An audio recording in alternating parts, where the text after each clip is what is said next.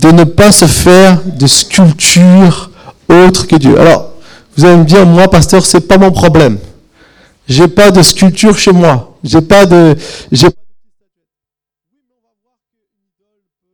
camoufler dans différentes euh, facettes. Et c'est intéressant de voir que ce commandement qui est repris par plusieurs religions, puisque tout le monde est d'accord avec entre les juifs, les musulmans et les chrétiens sur les dix commandements.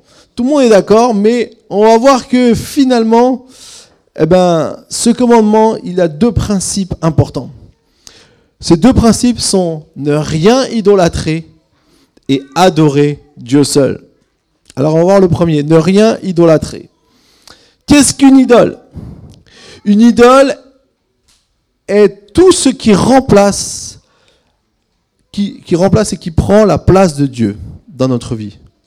Parfois, ça peut même être une, bonne chose, mais si elle prend la place de Dieu, alors ça devient négatif sur nous. Que signifie idolâtrer C'est attribuer, vous pouvez noter sur votre feuille, c'est attribuer euh, à quelque chose une valeur supérieure à celle de Dieu. C'est attribuer à quelque chose une valeur supérieure à celle de Dieu. Parfois, certaines personnes, eh ben, gardent leur idole dans leur garage ou euh, dans un port de plaisance. C'est devenu l'idole, quoi. A des femmes qui rigolent, messieurs, faites attention. Ou parfois dans les coffres forts, ou dans les coffres à bijoux que sais-je? Une idole peut se trouver à plein d'endroits différemment. Parfois aussi, on, voit par le moyen de l'archéologie que euh, dans toutes les cultures, depuis euh, tout ce qu'on retrouve dans différentes époques, il y a toujours l'homme a toujours cherché à se faire une image de quelque chose pour l'adorer. C'est comme si c'est un désir chez l'homme de transformer les objets ou parfois même des personnes en des objets d'adoration. Pourtant, Dieu ne nous dit pas faire. Dans la Bible, il y a trois grandes images d'idoles de, Dieu qui étaient idolâtres. Il y avait Baal, le dieu de la sexualité, Mammon, le dieu de l'argent, et Moloch, le dieu de la violence. Alors, nous aujourd'hui, on va se dire, mais pasteur, tranquille, on n'a plus ces dieux-là, nous, c'est fini, le Baal, les Mammon, les Moloch. Oui, mais on met des millions, chaque année on, dépense des millions, alors pas, pas, individuellement, mais globalement, dans les salles de cinéma où qu'est-ce qu'on voit? Eh bien, de la sexualité, des images à caractère sexuel, de la violence et des histoires d'argent. Finalement, on est dans la, même optique. La seule chose, c'est que à l'époque, on avait peut-être des images de Baal, de Moloch ou de Mammon, et on faisait des choses qui étaient horribles, euh, des pratiques horribles par rapport à ça. Mais aujourd'hui, ce ne sont plus des images qu'on peut voir forcément, mais elles sont mentales. C'est des choses qui sont dans notre esprit. Et on voit beaucoup de, euh, pas de, sculptures, mais des images qui impactent notre esprit. En Orient, on trouve beaucoup de maisons avec un petit hôtel. Et euh, ça représente un peu le, on va dire le, lieu de parfois pour bonheur ou euh, un peu d'adoration. En Occident, on n'a pas d'hôtel, mais il y a une petite boîte, une télé. Et, tous les soirs, la plupart des gens, on la regarde. Et on est devant, en adoration devant, devant cette, cette petite boîte. Et c'est en, quelque sorte un peu ce qui est devenu. Qu'est-ce qu'on regarde? Qu'est-ce qu'on cherche? Quelles sont les images que nous adorons? Le succès, la richesse, le statut social, la sensualité, toutes ces choses-là, finalement, sont des trucs qui essayent de, prendre le pas et de, devenir un peu comme quelque chose que, d'une certaine manière, sans forcément le vouloir, on, se laisse influencer et deviennent des idoles. C'est pour ça que c'est important d'identifier les choses qui pourraient prendre la place de Dieu dans notre vie. Deutéronome 4, verset 15 nous dit, Veillez attentivement sur vous-même ne vous corrompez pas et ne vous faites pas de sculpture sacrée de représentation d'une idole quelconque. Ici, la phrase à retenir, c'est veillez attentivement sur vous-même. En fait, en veillant sur soi-même, on évite d'entrer dans ces choses-là. Pour, euh, notre bien, ne faites pas, euh, pour votre bien, ne vous faites pas d'idoles, alors qu'aujourd'hui, on les met sur des t-shirts, sur des, sur des, euh, sur des habits et en fait on promouvoit en quelque sorte des, certaines idoles alors que Dieu nous demande de ne pas idolâtrer personne. Pourquoi Dieu nous demande de ne pas le faire? En fait, il y a trois bonnes raisons que j'aimerais vous, vous donner ce matin. C'est pas seulement qu'on a un Dieu qui dit il faut pas faire ci, il faut pas faire ça, mais tout a un but. Tout a Dieu connaît les conséquences de certaines choses qui peuvent, vous savez, tranquillement venir prendre place dans notre vie. Quand vous allez mettre place de Dieu, la plupart d'entre nous, on va pas se dire j'en ai marre de Dieu, je vais faire ça. Non, on laisse une chose entrer et petit à petit elle grignote et elle prend de la place. Et à un moment donné, on se rend compte qu'elle a plus de place que Dieu, sauf qu'on y est attaché. Et donc, il y a trois grandes choses que nous devons savoir et qui vont nous aider à ne pas entrer dans une idolâtrie. Première chose, les idoles vont vous décevoir. Les idoles vont vous décevoir. Les idoles promettent toujours plus qu'elles ne peuvent offrir. C'était vrai du temps de Jésus. Vous savez ce qu'il faisait du temps de Jésus avec cette vision de Baal et même on voit la déesse Astarté. On disait que si on allait, il y avait des temples de prostitution, donc on allait euh, dans les temples de prostitution, parce qu'on disait, il y avait cette signification, il disait que si Baal et Astarté pouvaient, euh, euh, si on pouvait les inciter à avoir une relation sexuelle, notre champ serait plus fertile, et donc on aurait plus de récoltes, et donc on irait mieux. Et donc il y avait toute une croyance qui était faussée, toutes sortes de choses qui étaient en train d'essayer de, d'amener les gens dans la dépravation. Jérémie 10, 14 nous le dit très bien. Tout homme est dépassé, même les plus savants. Tout orfèvre est honteux de sa sculpture sacrée, car son idole n'est que mensonge.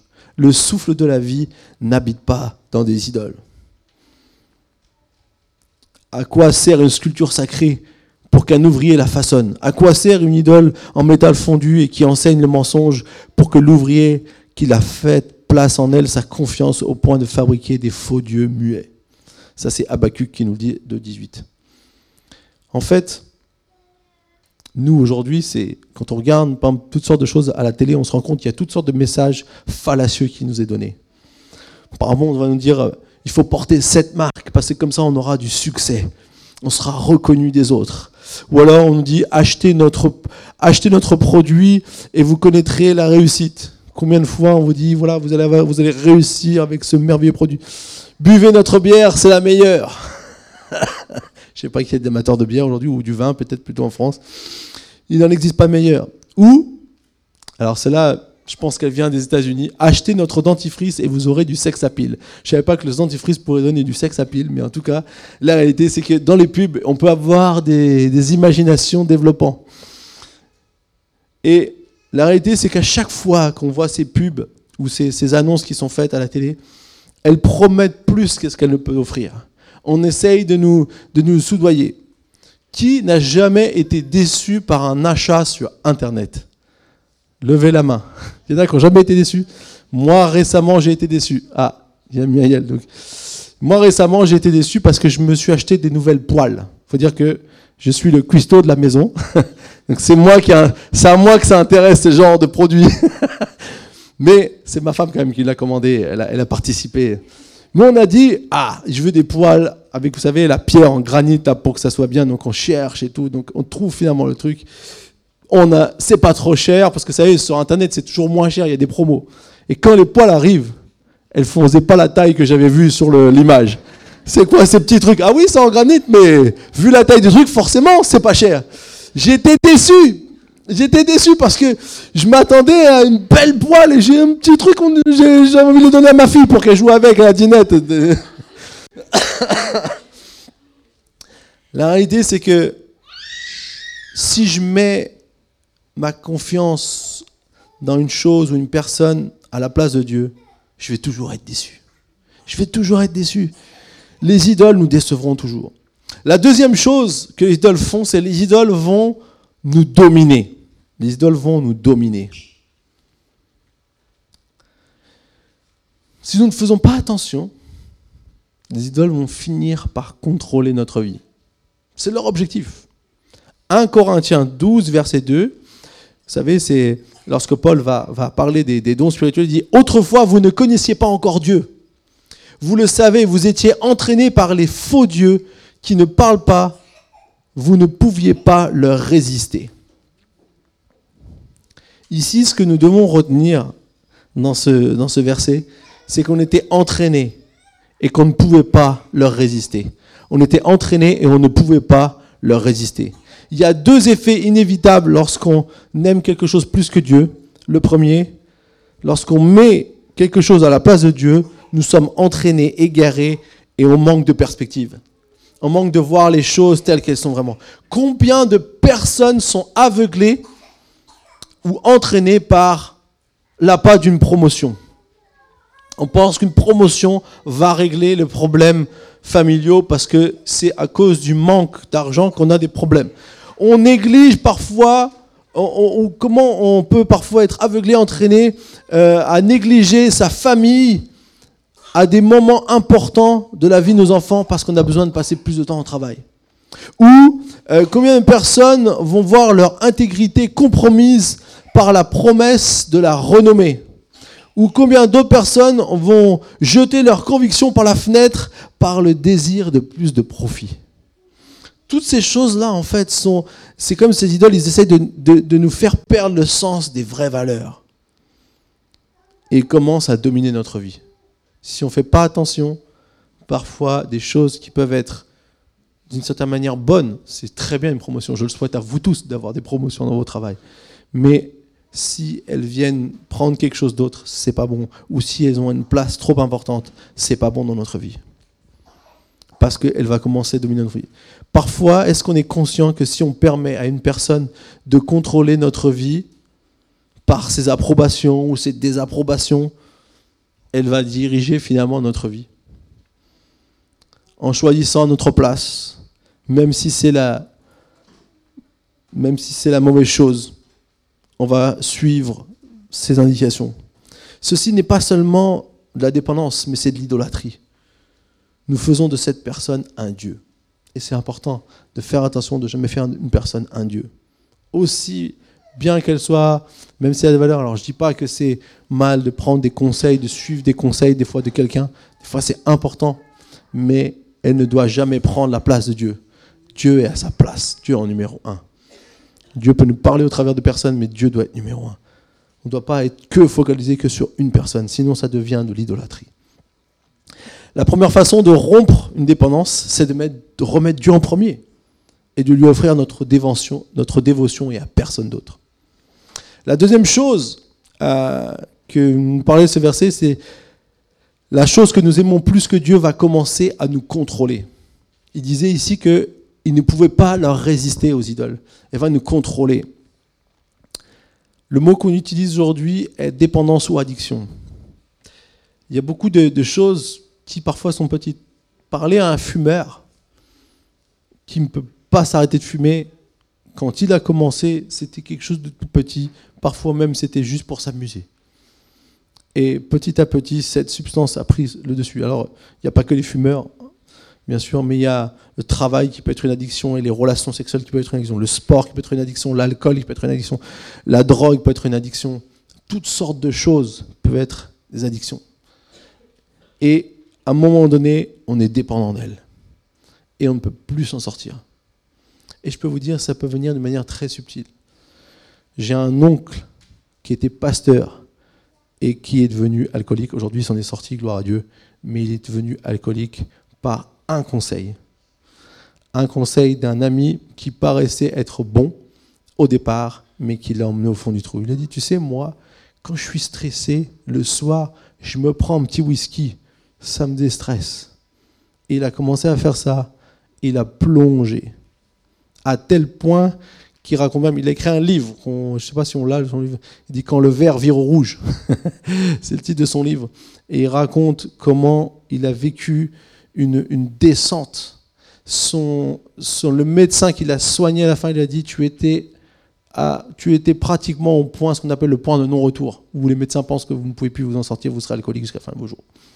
Et il a fini par avoir besoin de plus, plus, plus, plus, plus. Et gloire à Dieu, euh, Dieu l'a restauré et il a, donné des personnes sur sa route qui l'ont aidé. Il s'en est sorti aujourd'hui, il ne boit plus une goutte d'alcool. Si on va chez lui, il vous offre du vin, mais il n'en boit pas mais voilà, Dieu l'a guéri. Et je peux vous dire, c'était pas quelqu'un qui avait envie de devenir alcoolique. C'était pas quelqu'un qui était entre guillemets voilà avec des, des tendances. C'est simplement parce qu'à un moment donné, on laisse une petite place Et l'idole grandit, grandit, grandit, et elle peut nous prendre. Et je peux dire, personne à l'abri. Et qu'on soit humble dans ce domaine, on doit toujours veiller et faire attention.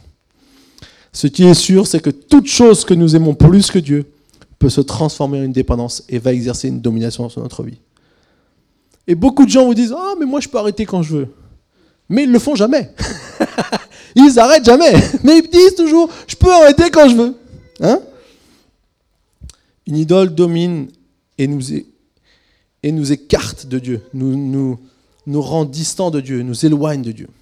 La troisième chose que les idoles vont faire, c'est euh, de nous dévoyer. Les idoles vont nous dévoyer.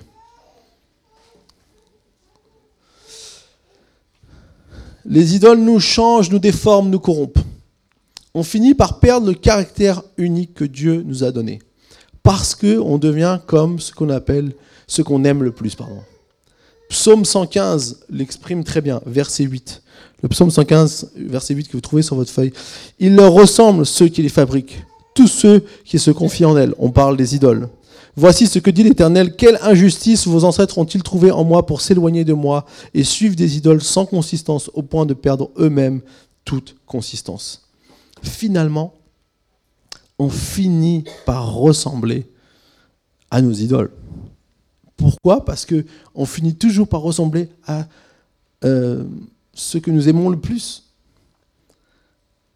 Nous devenons euh, comme euh, nous, devenons ce qu'il y a, nous devenons semblables à ce qui a la première place dans notre vie.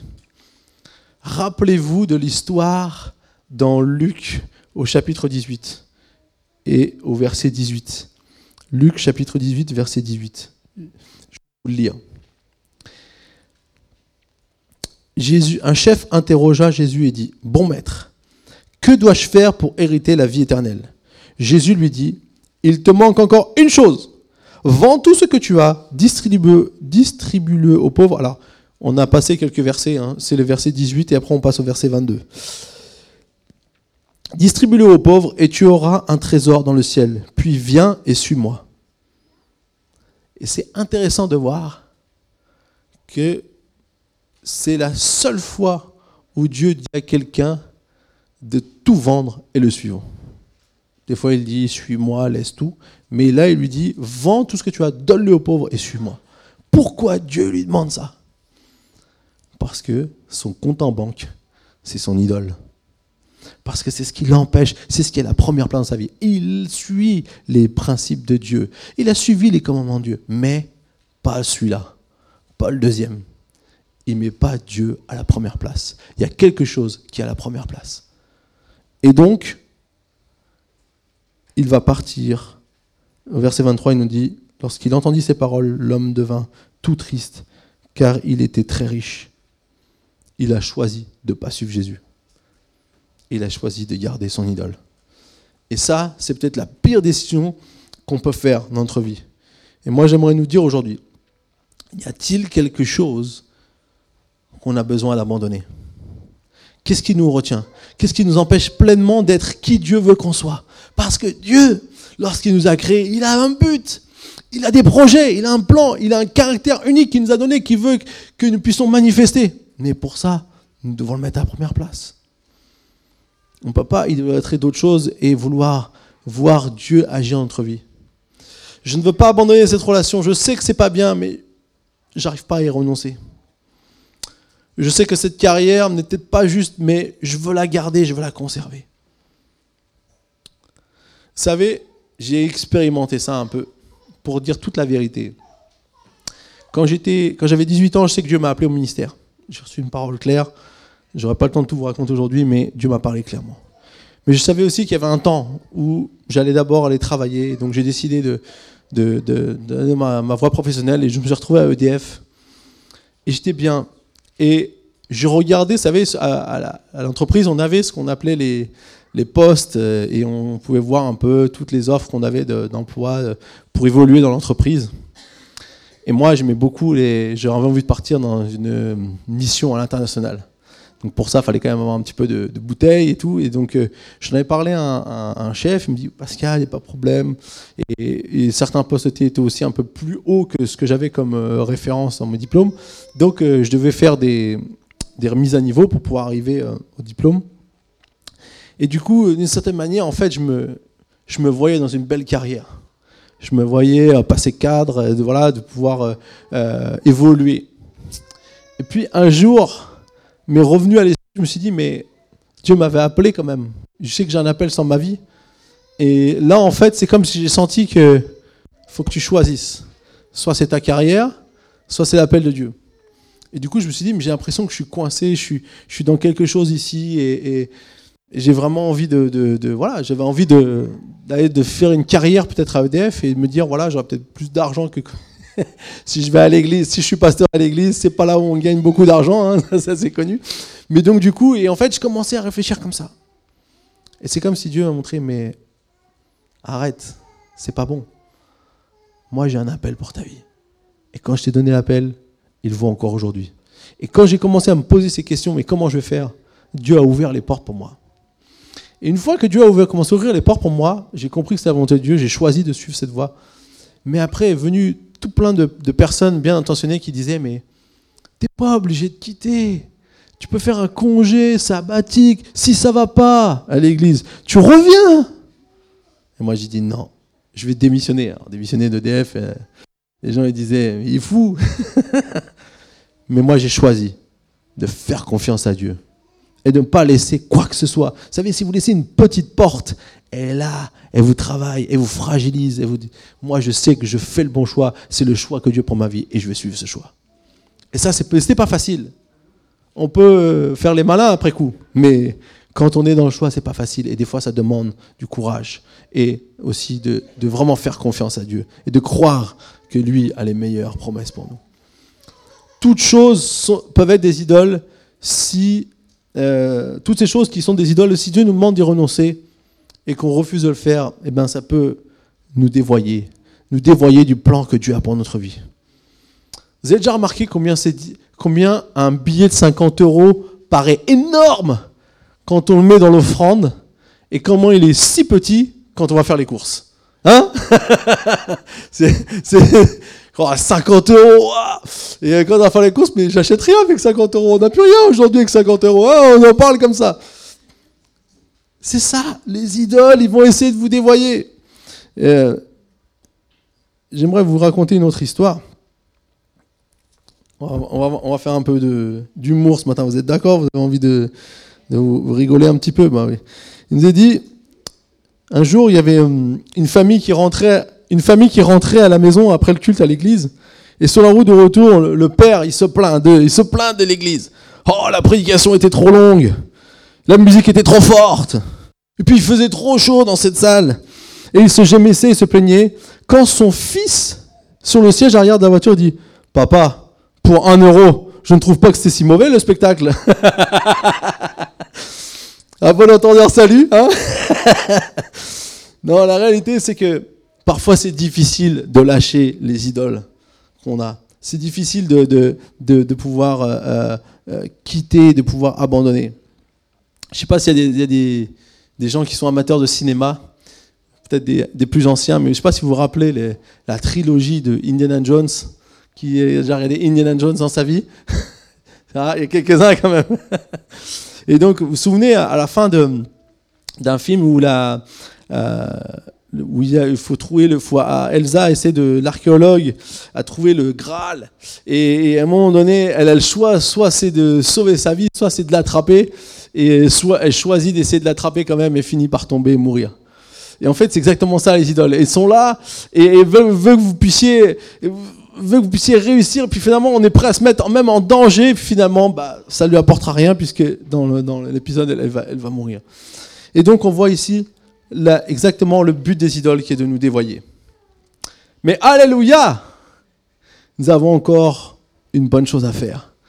Heureusement que ces idoles qui sont là, même si de prendre le contrôle, il y a des choses positives, il y a des choses pour lesquelles on peut se projeter, dans lesquelles Dieu veut que nous puissions l'adorer lui seul, être celui qu'on adore. Adorer Dieu seul, c'est la deuxième partie du message que j'aimerais vous partager aujourd'hui. Adorer signifie offrir son plus grand amour et sa totale dévotion. Offrir son plus grand amour et sa totale dévotion. Romains 1, 25 nous explique bien cela.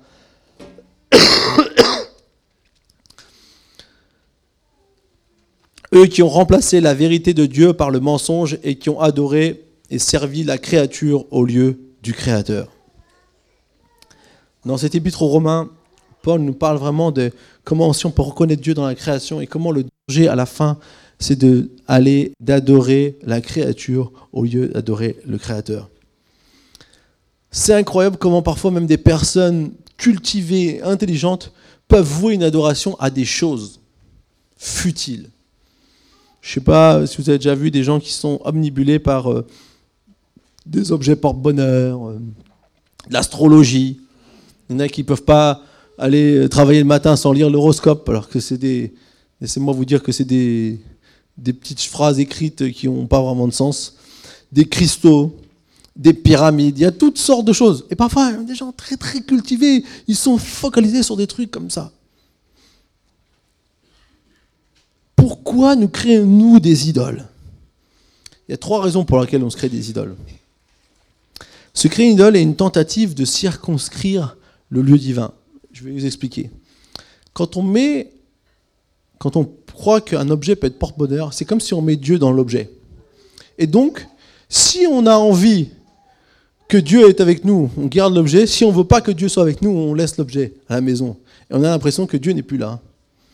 Et comme ça, on peut contrôler où Dieu se trouve.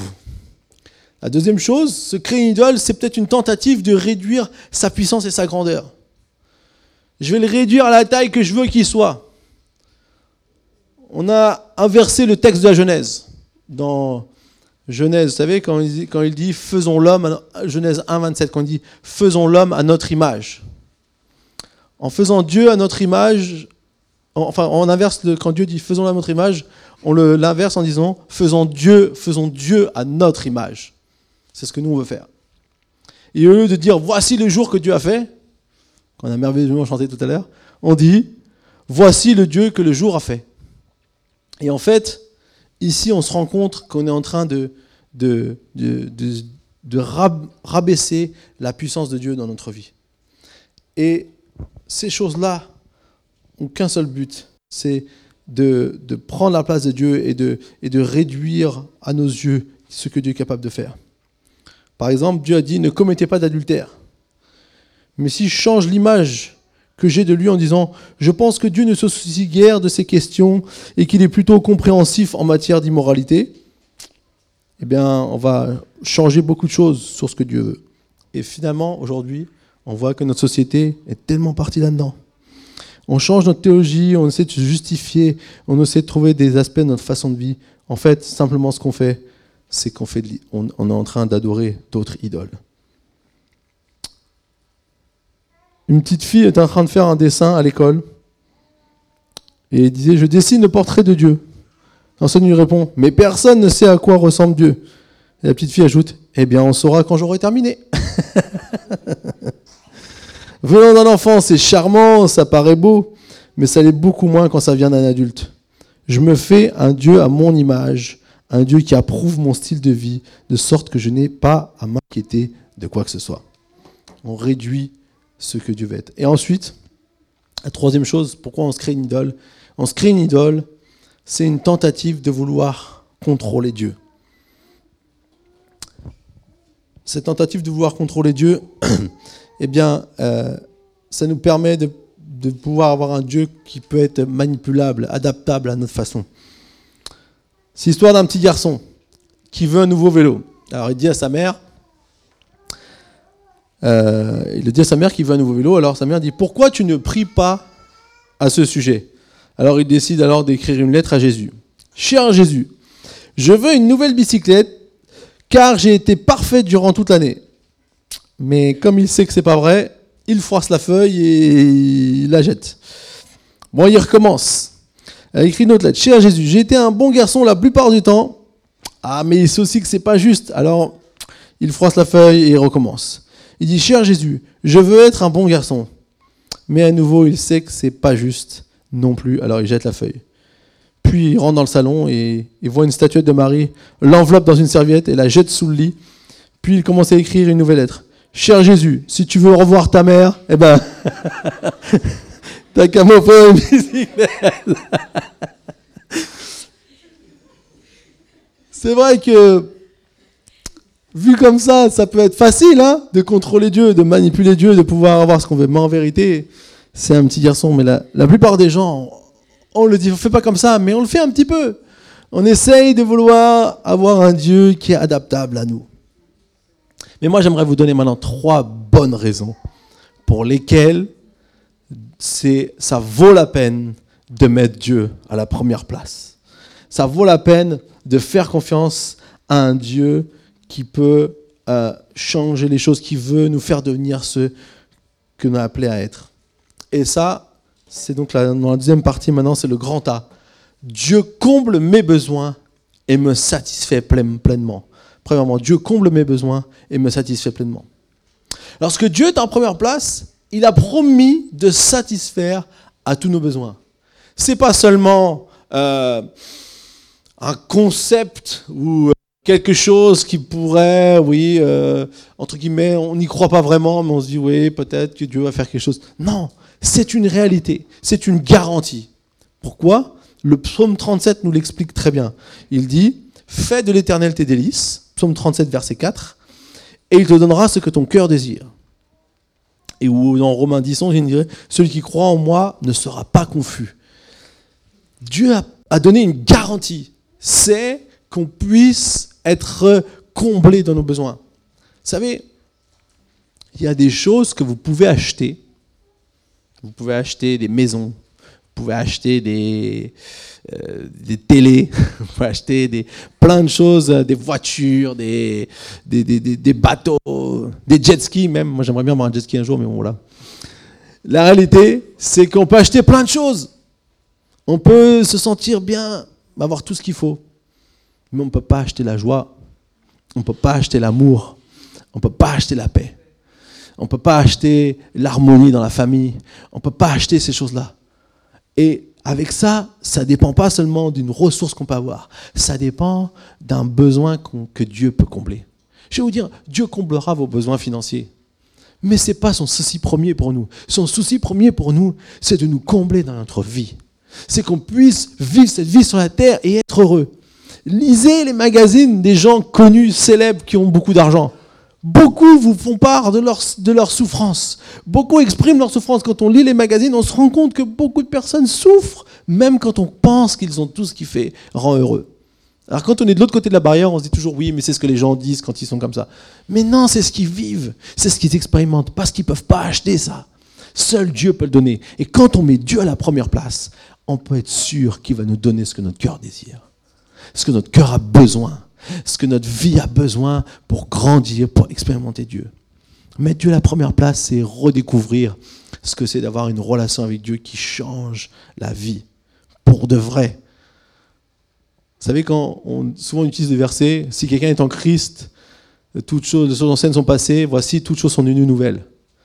C'est vrai ce verset, mais c'est pas vrai forcément instantanément dans notre vie, on le voit pas forcément tout de suite. Mais peu on avance, plus on laisse Dieu dans, notre, dans cette relation, plus on voit que les choses nouvelles arrivent et que les choses se transforment en nouvelles. Et on a besoin de voir les choses. Il y a certaines choses peut-être qui vont être instantanées, mais il y en a d'autres qui vont prendre du temps. Mais le problème, c'est que certains, je crois qu'ils n'ont pas eu le temps de voir les choses changer parce qu'ils sont déjà repartis avant qu'ils aient pu expérimenter les choses nouvelles que Dieu a pour eux. Et c'est pour ça que je vous encourage vraiment à garder Dieu. Vous savez, il y a beaucoup de gens qui disent, si j'avais connu Dieu plus tôt, ma vie n'aurait pas été comme ça. Alors, gardons-nous et disons, oui Seigneur, on veut te mettre à première place. La deuxième chose, c'est que Dieu me libère. Comble mes besoins et me satisfait pleinement en 1 et en, en B, c'est Dieu me libère. L'affranchissement et la liberté. La Bible nous promet d'expérimenter la vraie liberté si Jésus est la première place. Jean 8, versets 31 et 32. Si vous demeurez dans ma parole, vous êtes vraiment mes disciples, vous connaîtrez la vérité et la vérité vous rendra libre. Et au verset 36 du même chapitre, on nous est dit, si donc le Fils vous libère, vous serez vraiment libre. La vraie liberté. Je peux vous garantir, il y a des, des, gens qui seraient prêts à donner des millions pour la vraie liberté. Des gens qui se trouvent dans des situations difficiles seraient prêts à le faire. On ne cherche plus systématiquement l'approbation des autres quand on est dans la vraie liberté, parce qu'on a celle de Dieu. Parce qu'on n'a pas besoin de plaire à toute une société, de rentrer dans une case où on essaye de nous mettre. On sait qu'on plaît à Dieu. On sait que Dieu nous aime, quoi qu'il arrive. Il nous aimera toujours. Et donc, on peut s'épanouir sur cette promesse. Vous savez, pour vivre une vie chrétienne digne, qui honore Dieu, qui respecte Dieu, il faut toujours partir de son approbation. Si on ne part pas de son approbation, c'est infaisable. Vous pouvez essayer de suivre une vie que Dieu aime, mais si vous ne vous rendez pas compte que Dieu vous aime d'abord, c'est pas possible. Si vous pensez que vous devez faire tout un tas de choses pour lui plaire, vous n'allez pas y arriver, parce que vous allez toujours trouver quelque chose qui ne va pas. Mais si vous partez du fait que Dieu vous aime, à partir de ce moment-là, vous pouvez commencer à construire une vie digne, qui honore Dieu et qui, qui va de l'avant. Et petit à petit, vous pouvez régler les choses comme vous êtes réglé dans votre vie. La deuxième chose, c'est que le Seigneur vous libère de votre passé. Vous êtes complètement pardonné, vous n'avez plus de regrets. Donc, vous êtes capable de voir l'avenir. Vous êtes capable de voir le futur. Il y a tellement de gens, ils n'osent même pas regarder le futur parce que tout ce qu'il y a derrière est déjà tellement dur qu'ils ne veulent même plus se projeter. Mais avec Dieu, quand vous connaissez la vraie liberté, vous savez que même si vous avez commis des péchés, ils sont pardonnés. Ils sont pardonnés. Et Dieu peut nous aider à aller de l'avant. La troisième chose, c'est que Dieu me fait grandir à son image. La troisième raison pour laquelle on doit adorer Dieu seul, c'est que Dieu me fait grandir à son image. Quand Dieu est à la première place, il m'aide à devenir la personne unique que Dieu a créée. Nous devenons semblables à lui parce que nous l'adorons et nous l'aimons. Dieu veut développer ton potentiel et ce que tu as appelé, a été appelé à être sur cette terre. Dieu veut développer ça en toi. Donc il faut lui donner la première place. Pour terminer, j'aimerais dire, la question qu'on doit tous se poser, c'est, est-ce que j'ai une idole dans ma vie Finalement, si je suis honnête, si je regarde euh, pas seulement les petites statuettes, je pense que si on est tous tranquilles, mais si jamais certains, vous avez encore des statuettes dans votre, dans votre euh, maison, par tradition, par coutume, euh, par je ne sais quelle croyance, je vous donne un conseil, rentrez à la maison, soit vous la brûlez, soit vous la mettez à poubelle, mais vous la vous en débarrassez. Parce que c'est que des choses qui sont négatives. C'est pas ce que Dieu veut. En aparté, si jamais vous avez euh, pas ce genre de statuette, mais vous sentez qu'il y a quelque chose qui a pris la place de Dieu dans votre vie, en numéro un, alors que c'est peut-être dans vos pensées ou dans votre, dans votre, dans votre esprit, alors je vous invite vraiment à, à pouvoir demander à Dieu de vous aider à ce que ces choses n'aient plus cette place. De, pour faire ça, de remettre Dieu, lui, à la première place. De vous focaliser sur votre relation avec Dieu. Parce que ce qui a, la première place dans notre vie est ce à quoi on va ressembler. Si ce qui a la première place dans notre vie, c'est de gagner le plus d'argent possible, je vous garantis, vous allez devenir quelqu'un qui est sur vous-même et vous allez vous, ça, va, ça va prendre la place dans votre vie. Mais toutes ces choses, toutes ces idoles, ils sont fausses. Et Dieu, ce qu'il veut, c'est qu'on puisse le connaître lui. Quelle image avons-nous de Dieu? Parce que souvent la clé, elle est là. Quelle image on a de Dieu? Peut-être certains, on a l'image d'un parent rigide et austère quelqu'un qui a été très dur, qui nous a fait montrer moult exigences pour pouvoir réussir à lui, satisfaire. Peut-être d'autres, on voit Dieu comme un beau-père désagréable qui n'a jamais voulu vraiment avoir de relation avec nous. Et qui ne se préoccupe pas vraiment de nous. Peut-être d'autres, on voit Dieu comme un grand-père qui nous permet de faire tout ce qu'on a envie, qui, qui ne se préoccupe pas vraiment de ce qu'on fait, qui nous laisse faire tout ce qu'on veut toutes ces images sont fausses. nous devons reconnaître qui Dieu est vraiment, ce qu'il veut pour nous. La Bible nous dit dans Colossiens 1.15, le Fils est l'image du Dieu invisible. Donc c'est au travers de Jésus, au travers d'une relation avec Jésus, qu'on peut connaître vraiment qui est Dieu. C'est facile. Pour savoir qui Dieu est, regardez à Jésus. Et regardez à sa vie, regardez à son enseignement, regardez à ses conseils. Pour construire une vie personnelle qui solide, durable, une famille solide et durable, nous devons faire ces deux choses. Donner à Dieu la première place et découvrir qui il est vraiment en apprenant à connaître Jésus-Christ. Amen. On va prier maintenant. Alléluia. Est-ce qu'on peut tous fermer les yeux? Seigneur,